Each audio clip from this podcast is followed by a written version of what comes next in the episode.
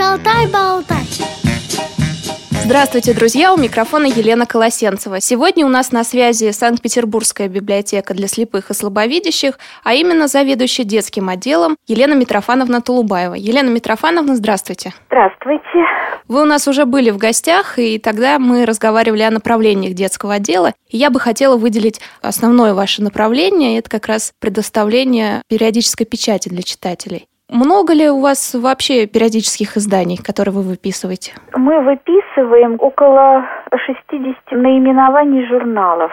Это и детская литература, и взрослая? Да, есть журналы детские, есть журналы для родителей и педагогов и отдельно для специалистов. Это тифлопедагоги, офтальмологи. Елена Митрофановна, а детская литература, детская периодика делится как-то? Да, журналы делятся. Есть журналы от ноля, есть от 6 лет до 12 и есть э, с 12 и до 16 лет. А что вот это от ноля? Это как выглядит журнал? Это для самых-самых маленьких детей. Они подразумевают, что их могут читать и родители, а потом, если дети уже научились читать, могут читать их сами. А как они выглядят? Может, опишите? Я слабо себе представляю журнал для малыша совсем маленького выглядят, вы знаете, выглядят они, собственно говоря, точно так же, как и все другие журналы, просто они более красочные. Там много картинок, не так много текста, и текст э, довольно крупный, чтобы его мог читать маленький ребенок, который только-только научился читать. Ну вот, скажем, у меня в руках такой журнал «Лунтик». Здесь и раскраски, и загадки, и истории про Лунтика. Если вы знаете такой мультфильм, вот как раз тут об этом Лунтике, он главный герой в этом журнале, журнале, и тут вот всякие интересные рассказы о нем, о его друзьях и задания небольшие, там раскрасить что-то, отгадать какие-то загадки. Вот он так и называется, этот журнал, развивающий журнал для самых маленьких. А есть ли э, журналы для слепых и слабовидящих малышей? Знаете, нет, таких журналов нет у нас. Вообще журналы для незрячих, э, их всего несколько. Вот то, то, что получает наша библиотека, не только наш, наш отдел, кстати, их не получает, получает читальный зал и абонемент. Это журнал «Наша жизнь», литературные чтения и э, школьный вестник. Вот эти журналы, они издаются с шрифтом РТШ, но они для более старшего возраста, естественно, не для самых маленьких детей. Это уже для тех, кто умеет читать э, шрифтом Брайля школьники, ну и подростки тоже, потому что там разный материал. Тогда вернемся к нашим журналам для детей, которые, скорее всего, подойдут тем, у кого нарушение со зрением просто. Так, следующий у нас период, я помню, от 6 до 12, по-моему, да? Да, значит, очень интересный детский исторический журнал «Автобус» мы получаем. Журнал «Свирелька», тоже для детей, он тоже очень интересный, о природе. Журнал «Розовый слон», ежемесячный детский журнал там и сделай сам, и комиксы, и книжка «Малышка», то есть можно и почитать, и позаниматься в этом журнале. Есть журнал «Интересный Миша», иллюстрированный журнал для мальчиков и девочек. Такой, тоже от 6 до 12 лет. От чего и почему? Познавательный журнал. Здесь тоже очень много интересных историй познавательных, о географии, о природе. Есть журнал «Мурзилка». Очень интересный, красочный журнал. Вот последний я открыла, тут как раз связанный со спортом. Может быть, кусочек прочтете? Написал этот рассказ Андрей Усачев. «Дед Морозовка» называется. «Гонки на собачьих упряжках». Снеговичок Марковкин записался почти во все секции, но результаты у него везде были средние. На лыжном кроссе шестой, на коньках пятый, а на санках он ездил в паре с Варежкиным третий. И это при том, что всего самых экипажей было четыре. Да не расстраивайся ты, утешал приятеля Варежкин. Что значит почти хуже всех? Это смотря с какой стороны посмотреть. Если от конца, то мы были вторыми. Но Марковкину, с какой стороны не смотри, это не нравилось. Эх, думал он, был бы такой спорт, о котором никто бы не знал, и чтобы я был первым. Единственным существом, с кем он мог поделиться своими маленькими сокровенными мыслями, был пират. Выслушав снеговика, старый пес посмотрел на него единственным глазом и сказал, «Не знаю, как сейчас, а когда я был молодым, немцы устраивали гонки на собачьих упряжках». Гонки на собачьих упряжках – это здорово, обрадовался Марковкин. Вот только их в олимпийской программе нет. Да, вот такой рассказ, как раз связанный со спортом, с нашими Олимпийскими играми сейчас. Спасибо большое, э, Елена Митрофановна. А Дальше у нас период там с 12 лет э, подростковый. Мне казалось всегда, что журналов не существует да. для таких детей. Дело в том, что мы выписали всего один единственный такой подростковый журнал, поскольку мы ориентируемся на деток помоложе. Это у нас дошкольники, дети от нуля до шести, скорее всего. Но нам у нас выписан один журнал, который называется «Дети. Техника творчества». Образовательный научно-популярный журнал. Вот как раз он для детей, которые, в общем, умеют мастерить. Ну, здесь о всяких конференциях, посвященных там 95-летию создания системы дополнительного образования в России. Вот он так начинается, вот об этой конференции. И дальше уже техническое творчество пошло. Все, чем дети занимаются у нас, наши подростки. Например? Например, модульные игрушки. Макетирование называется. Да, и вот тут как раз об этих игрушках задания для обучающихся, как сделать эскиз, как изготовить модуль, как собрать игрушку, очень интересно. А это постоянная рубрика в нем, да? Да, да, он весь практически вот, э, вот из таких вот рубрик состоит. А к нему не прикладываются какие-то материалы? Только Нет, журнал, материалы, да? материалы, только журнал. Ну, там все доступно, написано, что нужно.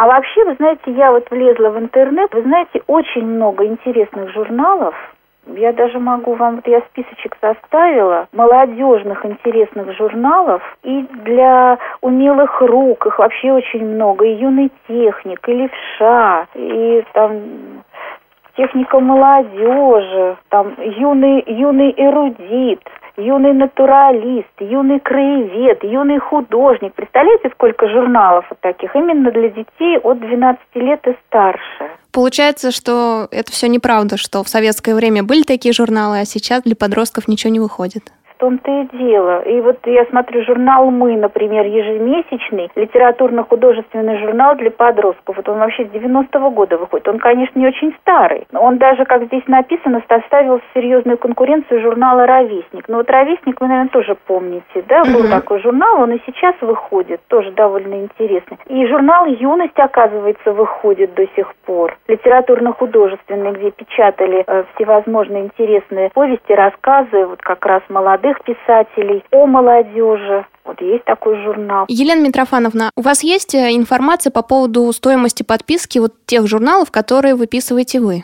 Детские именно. Да, могу приблизительно. Угу. Это годовая цена на журналы. Она, конечно, колеблется. Есть и подороже, есть и подешевле журнальчики. Так, вот лунтик я называла. Лунтик стоит тысячу 47 рублей и 18 копеек. Мурзилка я называла, да? Угу. А Мурзилка 1310 рублей 86 копеек.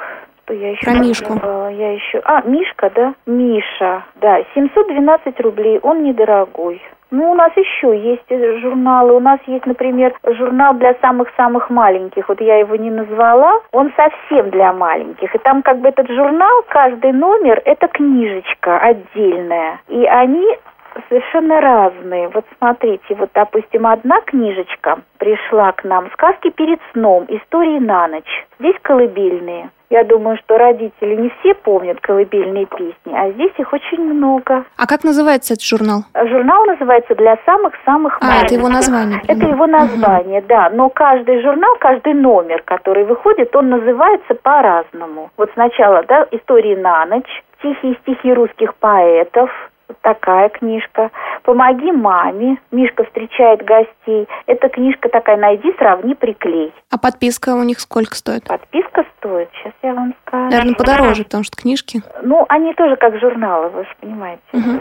Нет, он недорогой, он 713 рублей 94 копейки. А тот подростковый сколько? Так, а вот подростковый, дети техника творчества, он тоже недорогой, 744 рубля. Ночь и в мороз шутку серьез С вами всегда Радио У микрофона Елена Колосенцева. Вы слушаете программу «Шалтай-болтай». Мы беседуем с заведующей детского отдела Государственной библиотеки для слепых и слабовидящих Санкт-Петербурга Еленой Митрофановной Толубаевой. Елена Митрофановна, другой совершенно, другая совершенно группа журналов – это для родителей. Большая ли эта группа? И, может быть, назовете самые популярные издания? Значит, мы выписываем не так много журналов для родителей, меньше, чем журналов для детей, и где-то примерно, наверное, около 20 будет.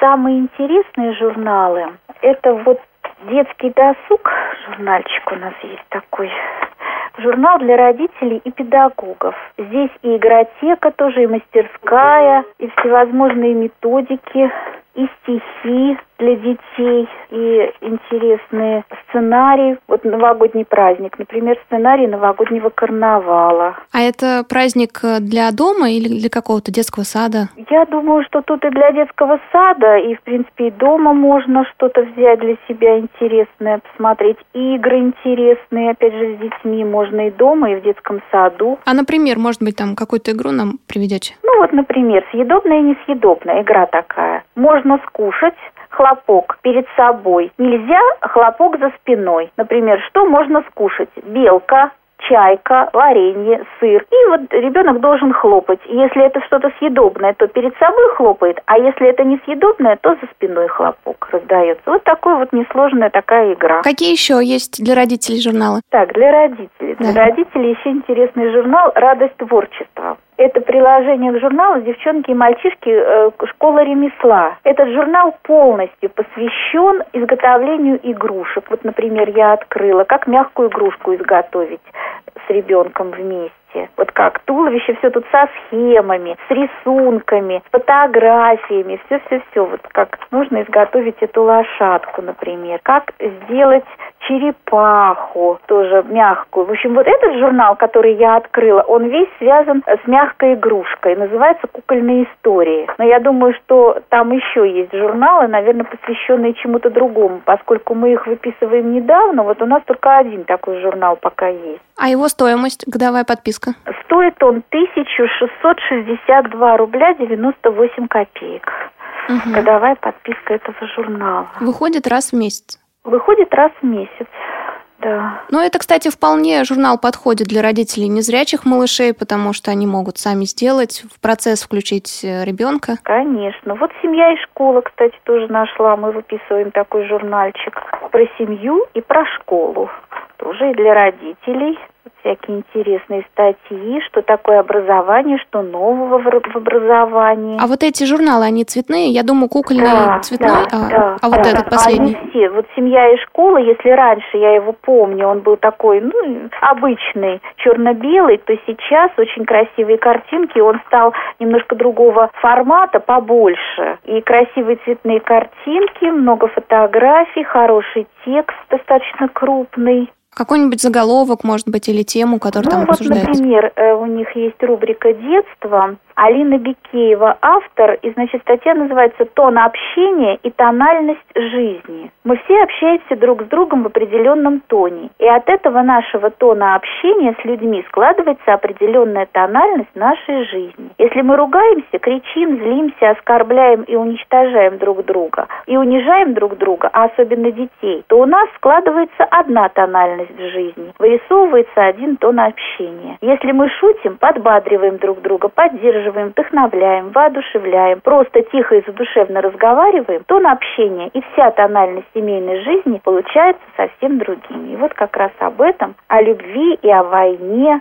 мажор и минор у вас дома. Вот об этом эта статья, довольно интересная. Есть интересная тоже статья э, Дины Алмазовой. Это руководитель школы индивидуального развития, которая работает по методике Марии Монтессори в мире стали популярны школы свободного воспитания. И в это понятие свобода, развитие, выбор действий включают разный смысл. Чаще всего это соотносится с протестом против авторитаризма взрослых, с которым сталкивались сами родители, будучи школьниками. И они правы. Потому что активно развивающаяся личность личность неповторимую, без комплекса, навязанных мыслей, принципов, убеждений, получить при традиционном образовании невозможно. А современная жизнь востребует людей активных, целеустремленных, развивающихся и созидающих. Вот как раз об этом, вот об таких школах, вот эта статья, вот об этой методике, тоже очень интересная. То есть так вот, если открыть, полистать, довольно любопытный, интересный журнал именно вот для родителей, для педагогов. Елена Митрофановна, а давайте теперь поговорим о тех журналах, которые для специалистов. Много ли их? Вообще этих журналов довольно много, но наш отдел выписывает их не очень много. Их всего четыре у нас в отделе. Значит, первый журнал – это дефектология, а новая в офтальмологии, журнал «Глаз», и журнал «Российская педиатрическая офтальмология». Ну, вот названия говорят сами за себя. Они, конечно, для специалистов, либо для тифлопедагогов, либо для офтальмологов или для дефектологов. А в детский отдел заглядывают специалисты? Да, в детский отдел, естественно, загляд, поскольку мы работаем с детскими садами, к нам приходят, э, ну, в основном тифлопедагоги с детками, поэтому они, конечно, вот эти журналы смотрят. А вообще у нас есть тифлоотдел. И в этом тифлоотделе выписывают очень большое количество вот таких вот э, научно-методических журналов. И дефектологию, и офтальмологию, там очень много других журналов. Стоимость подписки журнала по дефектологии? Ну, вот эти журналы, они достаточно дорогие. Дефектология, э, на, значит, годовая подписка стоит 2695 рублей 50 копеек. Елена Митрофановна, а журналы можно взять домой? Или только у вас посмотреть? Ну что вы, мы все журналы выдаем на дом. Берете ли вы эти журналы для каких-то мероприятий? Э, Берем, мы готовим э, по этим журналам мероприятия. Угу. Естественно, там же много методических разработок. И выставки делаем. Если у нас какое-то мероприятие проходит, а у нас их довольно много, то мы обязательно выставку делаем по этому мероприятию. Спасибо большое за интервью. Пожалуйста. Мы были на связи с заведующей детского отдела Государственной библиотеки для слепых и слабовидящих Санкт-Петербурга Еленой Митрофановной Толубаевой. Прощаюсь с вами, друзья. У микрофона была Елена Колосенцева. Вы слушали программу «Шалтай-болтай».